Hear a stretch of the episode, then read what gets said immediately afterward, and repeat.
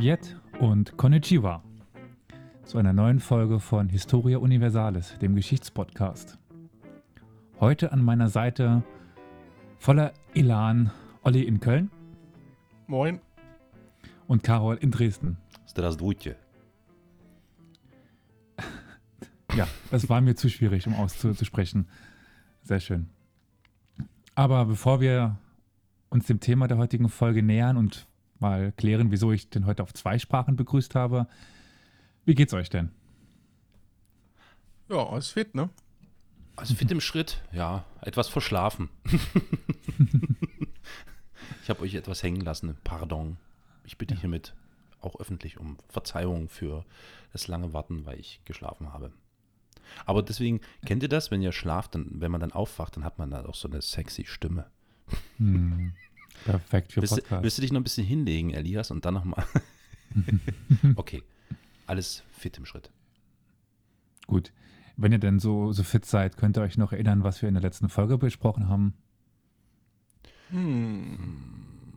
Da hat der Karol uns doch etwas näher gebracht. Ja, Und zwar den Herrn Hirschfeld. genau. Der, ein, ich glaube, ein jüdischer Arzt, stimmt's? Mhm. Ja, und Einstein. Genau, der Einstein des Sex. Genau. Der Einstein des Sex. Gut, aber heute mal etwas komplett anderes. Ich habe so eine Vorahnung. Du hast eine Vorahnung. Ich habe eine Vorahnung auf, aufgrund deiner Schieß mal los. Begrüßung. Soll ich jetzt schon die Bombe platzen lassen? Also, wenn du es wirklich triffst, um was es gehen wird, dann Hut ab. Der russisch-japanische Krieg? Hm. Aber das ist nur Ach so, das ist zu allgemein. Gut, Rahmenhandlung. okay. Gut, aber zumindest muss es irgend, also meines dachte ich so, aha, russisch, Mhm. japanisch, russisch-japanischer Krieg. Mehr kann ich leider nicht sagen, natürlich nicht. Das hätte mich auch gewundert. Gut, vielen Dank. Gut, begeben wir uns an den 27. Mai 1905. Und im Morgengrauen dampften bei schwerer See und nebligem Wetter ein russischer Flottenverband mit 50 Schiffen an der Insel äh, Chichuma. Nee, Tsushima, so heißt sie. Es tut mir für jeden Japanophilen, es tut mir leid, ich kann kein Japanisch, überhaupt nicht. Die Insel heißt Tsushima. Vorbei, also der Flottenverband dampfte davor vorbei und äh, um den sicheren Hafen Vladivostok zu erreichen. Die Insel Tsushima liegt zwischen Japan, also zwischen der Insel Japan und Korea, ist so eine relativ große Insel, kann man auf den Karten ganz gut erkennen. Die Flotte war acht Monate unterwegs gewesen und hatte dabei rund 18.000 Seemeilen hinter sich gebracht. Am 15. Oktober des Jahres 1904 war das Geschwader von Libau im heutigen Lettland aus gestartet und sollte zu einem zweiten ostasiatischen Geschwader unter dem Oberbefehl des Admiral, und jetzt tut es mir, mir wieder leid, Roszestwenski werden. Ich hoffe, ich habe ihn einigermaßen richtig ausgesprochen. Ja, dieser Mann wird noch eine wichtige Rolle spielen. Admiral Roszestwenski. Als am 27. Mai 1905, also an eben jenem Tage, wo die Flotte an äh, Tsushima vorbeidampfte, die Sonne unterging, waren 34 Kriegsschiffe versenkt und Tausende von russischen Seeleuten gefallen oder trieben halb erstarrt im eiskalten Wasser. Der Stolz des Zarist der zaristischen Marine lag am Grunde des japanischen Meeres. Und am Morgen des 28. Mai kapitulierte Russland und im ersten modernen Krieg, der mit Hilfe industrieller Waffensysteme zu Land und zu Wasser ausgetragen worden war.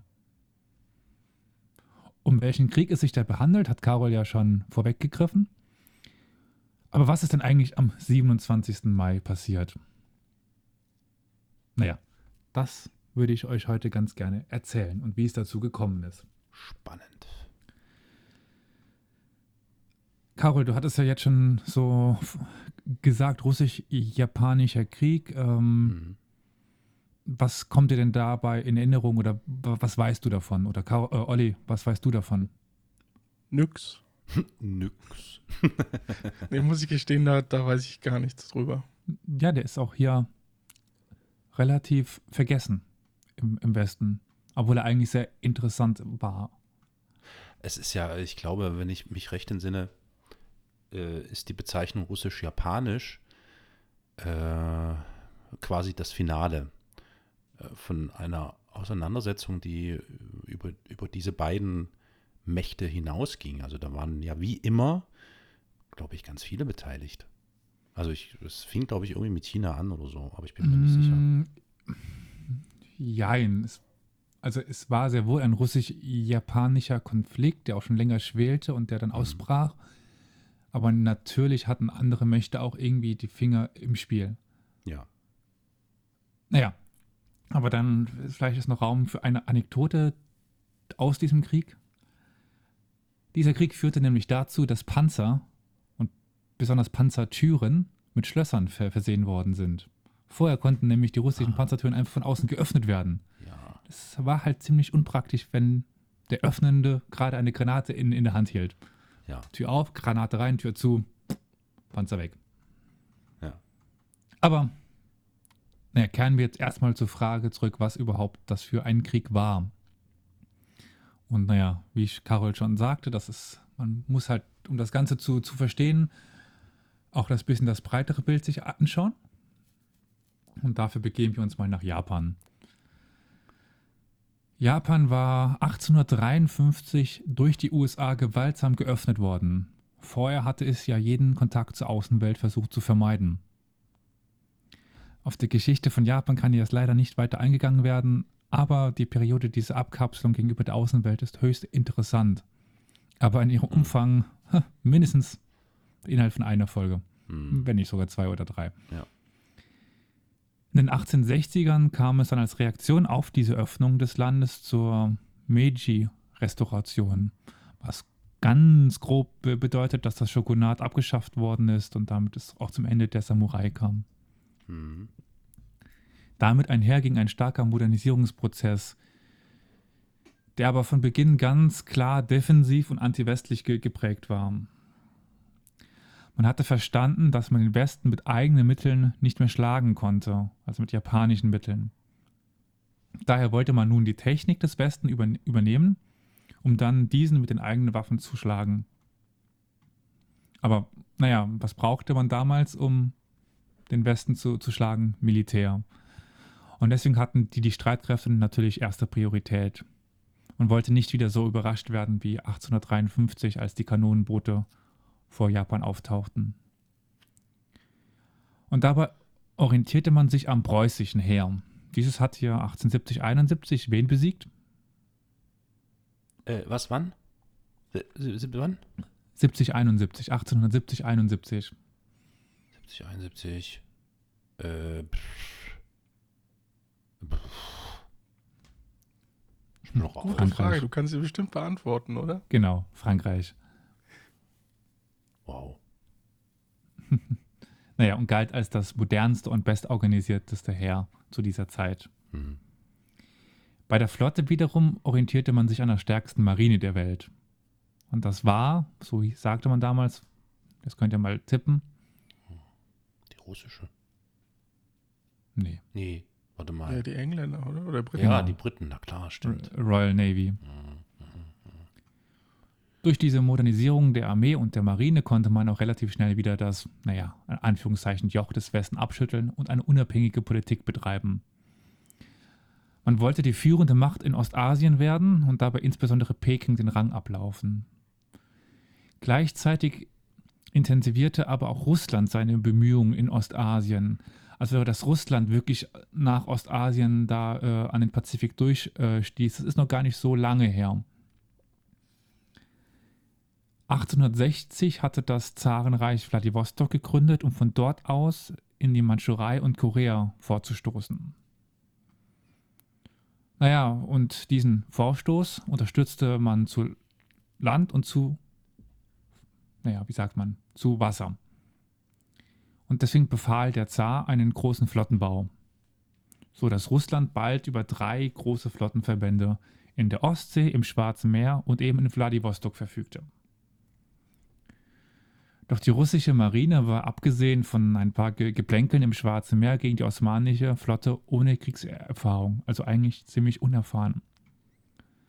Der Offizierskorps war aber überaltet und die einfachen Matrosen schlecht ausgebildet. Also war die russische Marine alles andere als die beste Marine der Welt zu der Zeit. Mhm. Aber dem emporkömmling Japan wurde keine Wichtigkeit gegeben, denn so war die Ansicht der führenden russischen Köpfe, das seien ja nur gelbe Affen. Mhm. Kurze Zeit später konnte dann Japan Fuß fassen auf der Liaodong-Halbinsel und damit auch erstmals auf dem asiatischen Festland. Doch aufgrund einer In Intervention von Deutschland, Russland und Frankreich wurden die Gebiete wenige Jahre später an Russland übergeben. Mhm. Aber beide Mächte, also jetzt Russland und Japan, begannen um Einfluss und Gebiete in Ostasien zu rivalisieren. Insbesondere in der Gegend von Korea und der Mandschurei. Die Mandschurei ist hinter Korea, wenn man weiter ins Kontinentinnere geht. Mhm. 1900 kam es dann in China zum sogenannten Boxeraufstand, der durch eine internationale Koalition, der auch Russland angehörte, niedergeschlagen wurde. Ich glaube, das meintest du vielleicht auch so ein, so ein bisschen Mhm. damals mit. Mhm. Genau, das geht alles so in diesem Spielfeld von äh, ja, der, dem aufstrebenden Macht Japan, Russland, was eindringt, China, das doch irgendwie die, Ja. die, die Unabhängigkeit will. Ja, aber nach dem Boxeraufstand weigerte sich Russland, seine Truppen aus der Mandschurei zurückzuziehen. Was nun wieder Japan auf den Plan rief, das seine Interessenzonen in Korea bedroht sah. Nachdem die Spannungen immer weiter wuchsen, eröffnete die japanische Marine am 27. Januar 1904 das Feuer auf den russischen Kriegshafen Port Arthur auf der Liaodong-Halbinsel. Heute ist Port Arthur unter seinem chinesischen Namen, es wird, tut es mir wieder leid, Lüch- Lüchunku bekannt. Oder Lüchunku. Ja. Mhm. Die russische Flotte wurde bei diesem Angriff entweder versenkt oder setzte sich selbst auf Grund, um so, der Einfahrt, um so die Einfahrt des japanischen Heeres zu verhindern. Mhm. Und dieser Schlag Japans war notwendig gewesen, um ohne Sorgen Truppen von der Insel auf das Festland zu verlegen, weil die sonst unter ständiger Gefahr gestanden hätten, auf offener See versenkt zu werden. Mhm. Das japanische Heer konnte so von Korea kommend bald auch die Mandschurei erobern. Aber der wichtigste Punkt blieb weiterhin der Hafen Port Arthur. Beide Seiten sahen ihren Sieg abhängig vom Halten oder Er- Erobern dieses Hafens. So bestürmte die japanische Armee viele Monate lang die befestigte Stadt. Doch erlitt dabei horrende Verluste. Bei Attacken auf die in Anführungszeichen legendäre Höhe 203 verloren sie beispielsweise an nur einem einzigen Tag 15.000 Mann. So waren die Kämpfe um Port Arthur vergleichbar mit denen um Verdun im Ersten Weltkrieg, Hm. der Todesmühle. Die Russen vermochten die Festung des Hafens zwar gut zu halten, aber trotzdem waren sie sich bewusst, dass sie dauerhaft nur mit Nachschub zu halten war. Am 10. August 1904 versuchte daraufhin, versuchten daraufhin die Reste des Ostasiengeschwaders der russischen Marine Port Arthur zu entsetzen. Doch erneut konnte die japanische Marine den Sieg davontragen. Daraufhin entstand in St. Petersburg der Plan, die Ostseeflotte einmal um die halbe Welt nach Ostasien zu schicken. Die Ostseeflotte war die modernste der russischen Marine und im Jahr 1904 sollten noch weitere hochmoderne Schiffe vom Stapel laufen. Aber, ja, aber, insgesamt war die Marine der Russen eher veraltet, vor allem im Vergleich zur modernen japanischen Flotte, die ja erst seit wenigen Jahren im Entstehen war. Hm. Nur um das hier mal kurz ein einzuschieben, damit die späteren Geschehnisse vielleicht etwas verständlicher werden. Naja, so brach die Ostseeflotte jedenfalls nach langem Hin und Her am 9. Oktober 1904 in Richtung Ostasien auf. Und ab hier beginnt die Reise, um die es eigentlich heute gehen soll. Um die es heute eigentlich gehen soll. Gleich nach dem Aufbruch traten die ersten Probleme auf. Der Oberbefehlshaber war unfähig, die Mannschaft nicht aufeinander abgestimmt, es fehlten Ingenieure und keiner konnte die neuen Geschütze überhaupt bedienen. Man könnte sagen, dass die Fahrt von Anfang an unter keinem guten Stern stand. Ja, es kam schnell zu den ersten Havarien und in der Nacht vom 21. auf den 22. Oktober hätte die Flotte fast den Ersten Weltkrieg ausgelöst. Da die Besatzung in ständiger Angst vor japanischen Torpedobooten lebte, hielten sie als Folge der Anspannung mehrere englische Fischerboote für Feinde und eröffnete das Feuer. Oh. Infolgedessen wurde ein englischer Trawler versenkt und ein eigener Kreuzer war beschädigt worden. Und statt sich um die im Wasser schwimmenden Verwundeten zu kümmern, befahl der Admiral die Weiterfahrt. Die britische Flotte wurde darauf umgehend in Alarmbereitschaft versetzt. Aber Russland lenkte schlussendlich ein und der Zar stellte weitgehende finanzielle Entschädigungen in Aussicht. Aber auf internationaler Ebene hatte die Russian Mad Dog Fleet alles Ansehen verloren und es wurde sich überall über sie lustig gemacht. Hm. So tat sich bald das nächste Problem auf. Denn Russland besaß keinen Stützpunkt außerhalb des eigenen Reiches. Die Flotte musste aber, wie es damals üblich war, mit reichlich frischer Kohle versorgt werden. Es waren ja noch alles Dampfschiffe. Und nach dem eben erwähnten Zwischenfall weigerten sich die Briten aus irgendwelchen Umständen, diese Flotte mit der notwendigen Kohle zu versorgen. Naja, Frankreich schloss sich Großbritannien bald gleichfalls an und verweigerte jedwege Unterstützung. Super. So, jetzt steht die Flotte vor Frankreich, vor, vor Spanien irgendwo und braucht neues, braucht neue Kohle. Mhm. Wer könnte denn jetzt noch helfen und vom Krieg der Russen gegen Japan finanziell profitieren? Hm? Wer fällt euch ein? Wer kann von, von Krieg profitieren? Naja, naheliegend wäre jetzt wieder China. Aber die sind zu weit weg. Die sind zu weit weg. Und Hm. zu der Zeit noch nicht. Ja, okay. Deutschland. Ja, hm. War fast klar. Nach Absprache mit der Reichsregierung versorgte die Hamburg-Amerika-Linie die russische Flotte mit rund 340.000 Tonnen Kohl.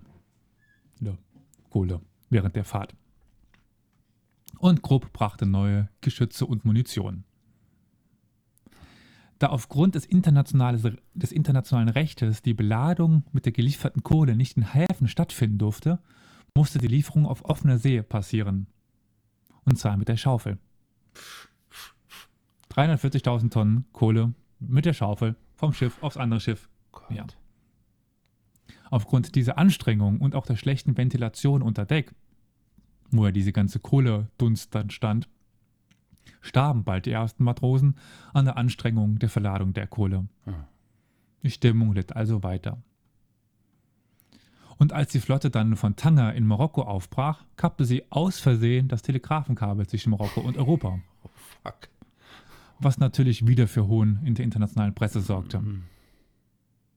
Naja, der moderne Teil der Flotte fuhr von Tanger aus um Afrika rum und vereinigte sich mit dem veralteten Teil von Madagaskar. Der veraltete Teil war durch den Suezkanal ge- gefahren. Hm. Ja, dort erfuhr man nun aber, dass Port Arthur gefallen war, das eigentliche Ziel der Reise. Die Stimmung war an einem absoluten Tiefpunkt. Auch weil die russische Führung einen Zwischenstopp von Madagaskar verordnet hatte, dass sie weitere Schiffe sch äh, schicken wollte. Doch diese neuen Schiffe waren vollkommen veraltet und wurden von der Mannschaft liebevoll Selbstversenker genannt. Ja, vor Das Madagaskar eine, das ist wirklich historisch, ja? Du erzählst Ja, ja. jetzt hier nicht irgendeine Komödie oder so, oder? Nein, nein. Okay. Vor Madagaskar begann die, die Flotte dann mit ersten militärischen Übungen. Bisher war die Mannschaft mit Kohleschippen zu beschäftigt ge- gewesen und hatte keine Übung durchführen können. Was dafür gesorgt hatte, dass die Schiffe nicht einmal ordentlich nebeneinander herfahren konnten. Da gibt es dann Szenen, wie dann der Teil der alten Flotte bei Gibraltar von den, Amerik äh, von den, von den Briten rechts und links be begleitet worden sind, die in wunderschönen Gleichfuhr, äh, also Ja. gleichzeitig fuhren Ja. und in der Mitte die Russen in einem heillosen Durcheinander, weil sie es nicht schafften, nebeneinander herzufahren. Können wir noch mal ganz kurz zusammenfassen, wie viele, um wie viele Schiffe handelt es sich denn bei der Flotte dort?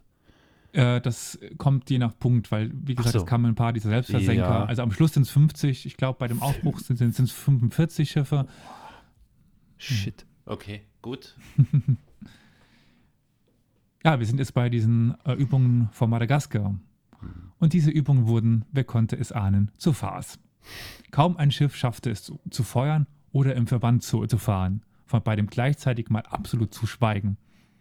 Das Flaggschiff konnte zwar feuern, tat dies aber aus Versehen und ohne jedwegen Feindkontakt. Der nächste Japaner war Kilometer entfernt auf einen eigenen Kreuzer. Oh. Ja. Zu dieser Zeit erfuhr die Besatzung auch von der Revolution in Russland und der Niederlage bei Mukden gegen die Japaner. Was war das, diese Dingsrevolution hier? Wie hieß denn das? Äh, nee, es war, nee, ich weiß schon. Ich meine nicht die Oktoberrevolution, die war ja später, aber also 1917, glaube ich. 19, da war doch irgendwas. Der Zar hatte Ja. ein Problem, ne? Irgendwie. Genau. Hm. Ja, Hm. der hatte ein dickes Problem. Na, wenn, die, wenn die dann noch das da gehört haben. Mhm. Oh, wei, oh, wei, oh Gott. Hm. Der Admiral Roschestwensky befahl daraufhin den verfrühten Aufbruch von Madagaskar Richtung Vladivostok. Hm. Bis kurz vor Japan war sich der Admiral aber nicht sicher, welchen Weg er überhaupt ein- einschlagen wollte. Entweder um Japan herum oder den direkten Weg durch die Koreastraße. In einem Anfall von Genialität befahl Admiral Roschestwensky, dass ganze zwei Schiffe den Weg um Japan herum einschlagen sollten, um den Feind zu verwirren. Das Problem war nun, dass diese Schiffe nicht entdeckt worden sind, weil sie einfach zu unauffällig waren. Ach so. oh Gott, oh nein. Die japanische bitter. Flotte lag nämlich zu dieser Zeit in der Shinhai-Bucht in Korea und dachte eigentlich, dass die russische Flotte den Weg um Japan nimmt, Ja. da der Weg durch die Koreastraße zu unsicher war. Und sie wollten dann eigentlich vor Vladivostok die russische Flotte abfangen. Mhm. Naja, das interessiert aber Admiral Roschetwensky nicht wirklich und so musste die japanische Flotte den Russen einfach nur entgegenfahren. Oh Gott. So trafen dann beide Verbände am eben 27. Mai 1905 aufeinander. Und die Schlacht war eigentlich schon vor dem ersten Schuss entschieden. Denn die russischen Verbände mussten trotz einiger moderner Schiffe auf die vielen veralteten Rücksicht nehmen, weil man ja im Verband fahren musste. Wenn man das denn hinbekommen hätte. Hm. Naja, aber die moderne japanische Flotte war deswegen der russischen im Tempo gnadenlos überlegen. Gleichzeitig war die russischen Mannschaften durch die Vielzahl von schlechten Nachrichten und Ereignissen ja, sehr unmotiviert und hatte gegen die motivierten und glänzend ge- geführten japanischen Truppen keine Chance. Hm. Am Morgen des 27. Mai war die russische Besatzung der Schiffe aber noch erstaunlich zuversichtlich gewesen. Der 27. Mai war der Krönungstag des Zares. Es hatte einen Gedenkgottesdienst gegeben und die Mannschaft hatte eine doppelte Portion Rum bekommen. Die Offiziere natürlich Champagner. Doch gleichzeitig war in der Nacht zuvor der Befehlshaber der zweiten Division Admiral Völkersam nach schwerer Krankheit verstorben, was Admiral Roschetwensky jedoch in einem erneuten Anfall von Genialität allen verschwieg, weshalb die zweite Div- Division fast die gesamte Schlacht ohne Anführer be bestritt. Eine weitere Fehlentscheidung des russischen Admirals war es dann noch gewesen, keine Aufklärung zu betreiben. So erfuhren sie nicht von den schnell heranrückenden schweren Einheiten der, der Japaner, die aus dem Norden kamen. So tauchte die japanische Kriegsflotte überraschend am Horizont auf, wonach die russische Flotte versuchte, panischen Formationen zurückzukommen, was in einem gnadenlosen Durcheinander endete. Was ohne Feindkontakt von Mas äh, Madagaskar nicht funktioniert hatte, ging jetzt völlig in die Hose. Die russischen Schiffe fuhren in einem wilden Durcheinander kreuz und und quer und versuchten irgendwie eine Formation einzunehmen. Oh. Nach einigen kühnen und überraschenden Manövern der japanischen Flotte unter Admiral Togo wurde das Feuer eröffnet. Die Manöver von Togo, einem sehr fähigen Admiral im Gegensatz zu seinem Gegenüber, waren so gut durchgeführt worden, dass die beiden Flaggschiffe der russischen Flotte, Flotte alsbald entweder sanken oder kampfunfähig waren. Von der brachialen Effizienz der japanischen Flotte überrascht, waren die russischen Mannschaften und Offiziere häufig wie gelähmt sodass sie nicht einmal mehr in der Lage waren, die einfachsten Gegenmaßnahmen wie das Feuerlöschen zu tätigen.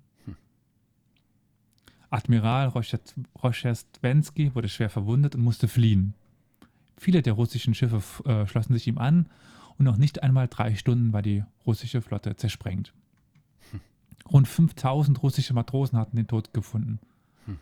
Auf japanischer Seite waren die Verluste weitaus überschaubarer. Es waren drei Torpedoboote ge- gesunken und 110 Seeleute gestorben. Nochmal ganz kurz. 5000 Menschen. 5000, ja. Oh, rund. Nicht, nicht 500 oder Nein. 50 oder. Boah, alter Schwede. Gott. Hm. Was für ein Massaker. Oh Gott. Ja. Hm. Die russischen Überlebenden suchten ihr Heil in der Flucht nach Vladivostok. Die letzten sich im Kampf befindlichen Boote sammelten sich um den neuen Befehlshaber Nebagatov, der alsbald erkannte, dass jeder weitere Kampf sinnlos war. Er kapitulierte und ließ in Ermangelung einer weißen Fahne ein Tischtuch schwenken. Er ging mit 121 Offizieren und 5710 Matrosen in japanische Kriegsgefangenschaft. Ein Grund für diese Niederlage der russischen Flotte waren übrigens auch die russischen Granaten. Wegen der Fahrt durch die Tropen hatte man den Feuchtigkeitsgrad des Pulvers er erhöht, um Selbstzünder zu vermeiden. Hm. Ein eigentlich guter Gedanke. Hätte man den Feuchtigkeitsgrad dann wieder gesenkt. Hatte man aber nicht. Aufgrund dessen lösten dann nur rund ein Drittel der Granaten während des Gefechtes aus. Man schoss also ziemlich mit Platzpatronen. Hm. Die politischen Folgen der Niederlage und der kurz darauf folgenden Kapitulation Russlands waren erst einmal gering, sollten aber im Verlauf der Geschichte noch wichtig werden. Es war eigentlich ein begrenzter Krieg, also noch kein totaler Krieg. Es ging Hm. vor allen Dingen um Ostasien, um, um das Festland. Hm. In Russland selbst entfremdete die, die, Niederlage nun auch die Oberschicht vom Zarentum und die Revolution griff weiter wie ein Lauffeuer um sich. Hm. In Japan wiederum formierte sich große Unzufriedenheit mit dem sogenannten Schmachfrieden. Das Tenno-Reich hatte lediglich Süd-Sachalin und Port Arthur im Friedensvertrag zugesprochen bekommen. Für das nationale Lager viel zu wenig. Hm. Und eben jene militanten Kreise sollten 1932 in Japan die Macht übernehmen und dieses in den Zweiten Weltkrieg bzw. den Pazifischen Krieg führen. In Asien sahen viele nationale Bewegungen den japanischen Sieg als wegweisend, da zum ersten Mal der Anführungszeichen weiße Mann besiegt werden konnte.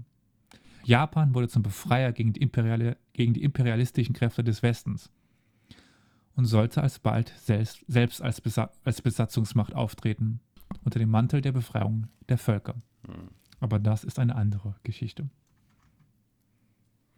Ja, und so viel zum, zur Reise des Ostgeschwaders gegen Ja. Ostasien. Ja, auf der einen Seite klar, man muss lachen, auf der anderen Seite so viel Tote, Nee, schrecklich. Total- Ja, ja, ja. Sinnlos. Oh Gott. Ja. Geballte Inkompetenz. Also wirklich, also, Alter. Also, das Also ist. Admiral Roszczewski war ein führender Vertreter seines Faches. Junge, Junge, Junge. Hat der Und- äh, irgendwelche Konsequenzen davon getragen? Ich glaube, der ist relativ schnell gestorben. Ja, das. Äh, ja. Aber ich glaube auch, nee, hat er nicht. Ich suche gerade, ob ich irgendwas über diesen Herrn finde, aber ich sehe gerade nichts. Naja, also Ja, das den ist Artikel, es ist den eine ich Schmach. überberufe, Es war ist- dann zu, zu Ende. Es ist eine Schmach. Mhm. Also ohne Frage. Also ich meine, das ist, also boah, also wenn ich mir das, ich habe mir das gerade versucht vorzustellen, was das für ein heilloses Durcheinander und Chaos gewesen sein muss, was dort herrschte. Und, und, und ich meine, ist klar, also die Japaner haben ja, also das ist ja nun nicht so, dass die irgendwie gesagt haben, ach, wir sind fair und warten mal, bis sie sich geordnet haben oder so. Mhm. Nee. Das ist einfach nur, oh Gott, das ist so schrecklich, meine Fresse und so viele Menschen. Über 5000 Tote. Das ist einfach Eigentlich auf russischer wollte ich Seite. ja nur. ja. Ja. ja.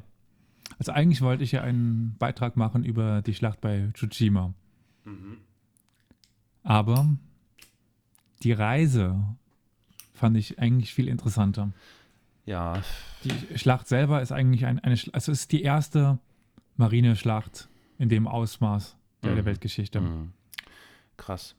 Ich muss jetzt Also- mal Interesse halber fragen, ähm, weißt du, also jetzt gibt es davon irgendwelche, irgendwelches Dokumentationsmaterial oder so? Bestimmt, war. Meinst du in, in, in Videoform von, von der Seeschlacht ja, selber? Ja, ja, ja, Nein. Nicht, dass ich wüsste. Oh, das wäre mal Also interessant. es, es gibt äh, von den Schiffen gibt es Bilder, klar. Mm, ja, ja, ja. Aber die, ich habe es keine, äh, also Aber es Material gibt- davon Es gibt gefunden. bestimmt irgendwie eine japanische Verfilmung oder so. Ach so, du meintest. Nee, also ja, das war schon, nee, es ging erstmal jetzt wirklich rein um irgendwelche Dokumentaraufnahmen. Klar, es ist 1905 oder also da ist noch nicht so viel mit, mit Filmen, ähm, aber hätte ja sein können. Und klar, die nächste Frage wäre dann gewesen, ob es vielleicht irgendeine Verfilmung dazu gibt. Äh, muss ich mal gucken. Das ist ja echt übelster krasser Shit, den du uns hier gerade erzählst. Mein Gott. Boah, und damit hat Japan natürlich echt äh, einen Höhenflug erreicht, ne, in diesem Moment. Mhm. Oh Mann, oh Mann, oh Mann. Hm, krass. Ja, also der japanisch-russische Krieg ist ja für uns sowieso größtenteils in Vergessenheit ge- geraten. Hm. Und diese Schlacht erst, erst recht. Also Mhm. ich meine, ich kenne einige Leute, die Geschichte studieren und da habe ich mal so ein bisschen rumgefragt. Ja, Es hat keiner von Tsushima was mitbekommen. krass. Ja, Ziemlich, ich gucke gerade ein bisschen durch, ob ich was an, an spannend, Bildern finde. Spannend. Aber Über diesen- äh, ja, Olli? Über diesen, wie heißt der, Roschwensky? Ja, Der hat dann im Februar, also neun, Februar 1906, musste er natürlich das Amt als Leiter der Marinehauptquartiers aufgeben. Hm. Militärische Karriere war natürlich auch beendet. Ja, und hat danach in den Jahren versucht, äh, ja, äh, seine Entscheidung bei dem Gefecht äh, zu rechtfertigen.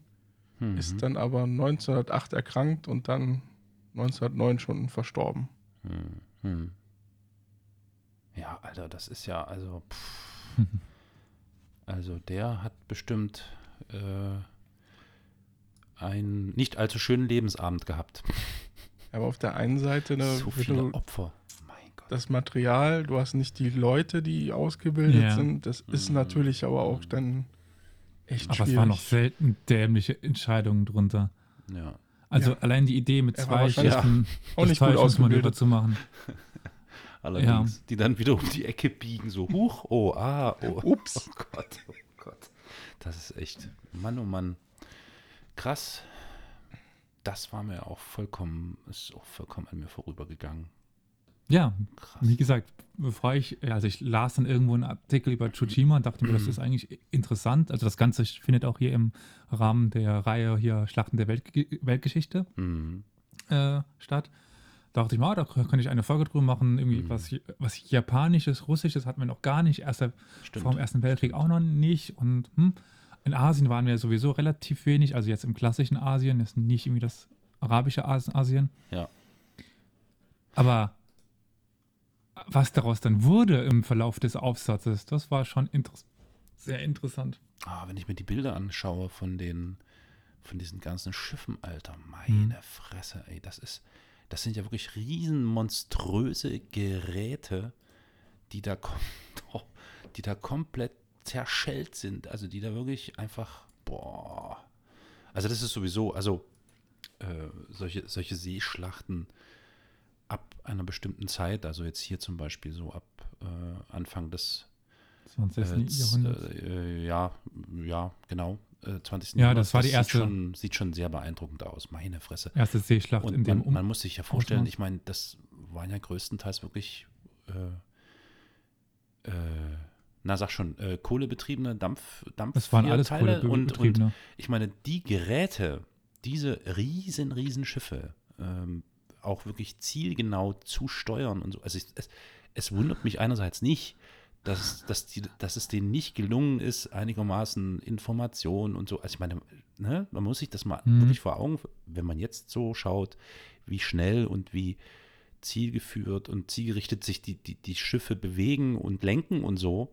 Und diese, boah, Mann, oh Mann. Ja, aber der Gegner hat es hinbekommen. Ja, na sicher, na klar, na klar.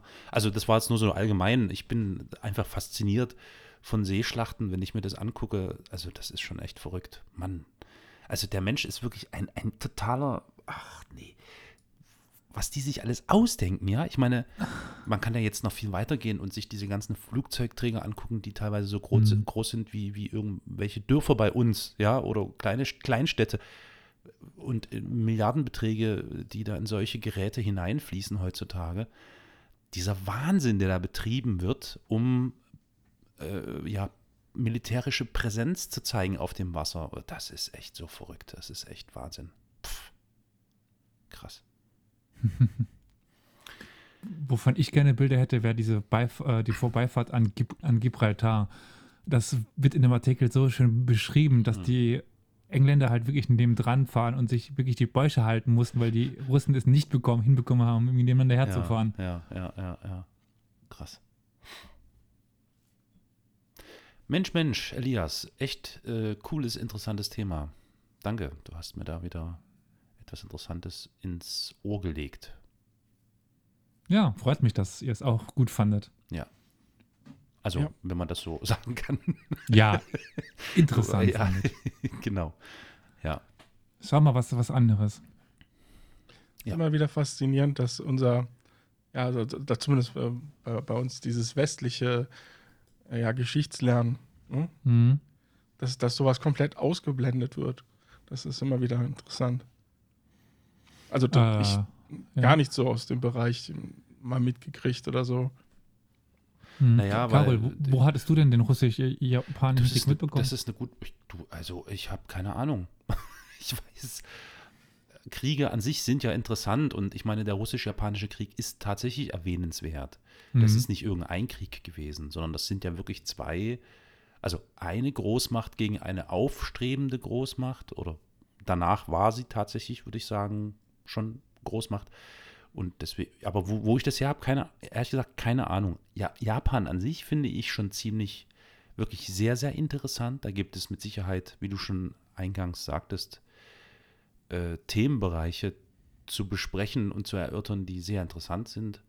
Ich Hm. erinnere mich da, das ist, liegt jetzt viele Jahrhunderte oder ja doch Jahrhunderte zurück, ähm, wie, wie äh, ein Film, den ich sah, äh, Silence, äh, ah, ja, ja. über den Mhm. Versuch der äh, evangelischen Der Missionierung. Äh, ja, genau, der, der Jesuiten in Japan da Fuß zu fassen und zu missionieren. Und schon das zeigte, glaube ich, ganz gut, das waren gar nicht, glaube ich, evangelische, aber ist egal, ähm, wie Japan ganz anders tickte. Gewesen sein. Ja, also wie, wie die ganz anders tickten, so.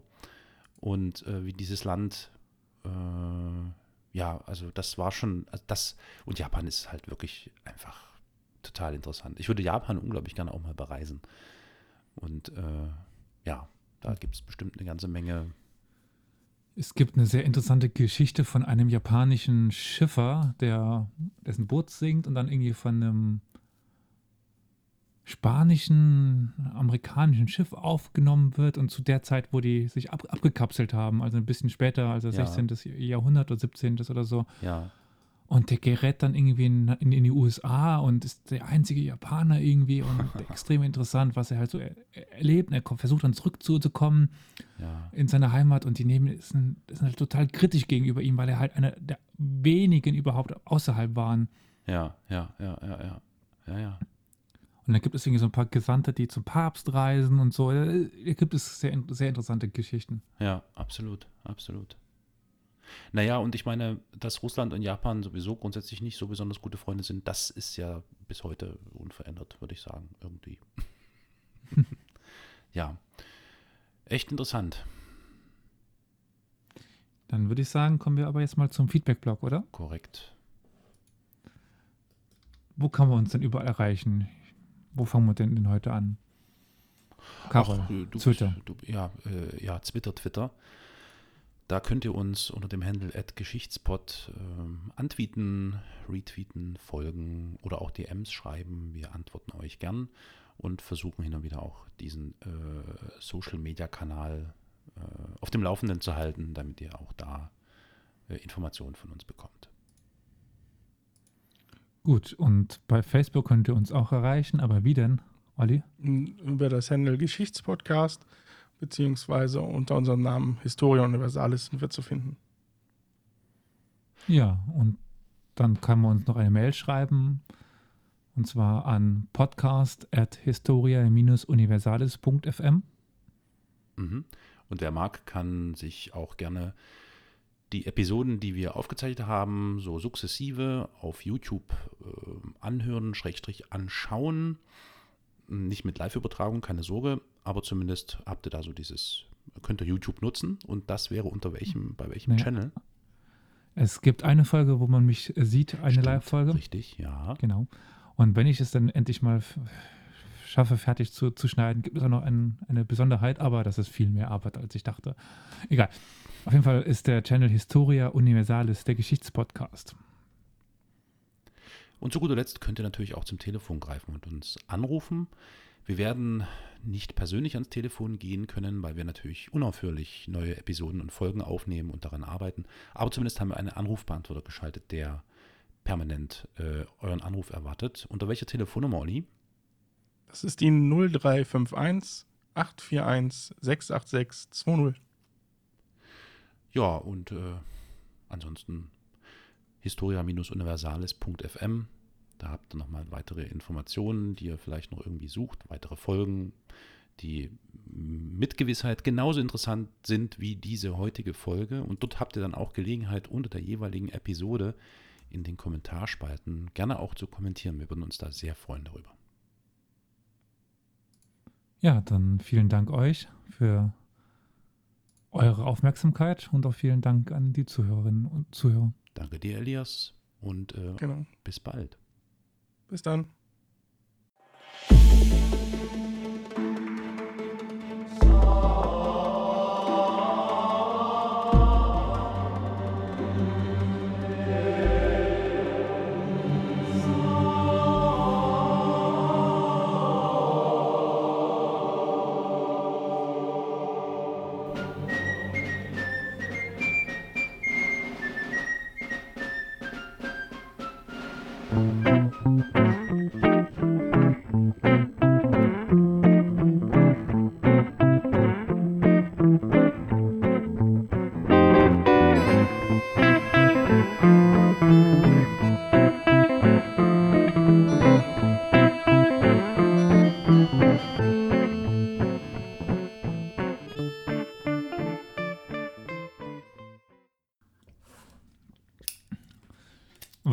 eine typisch russische Begrüßung?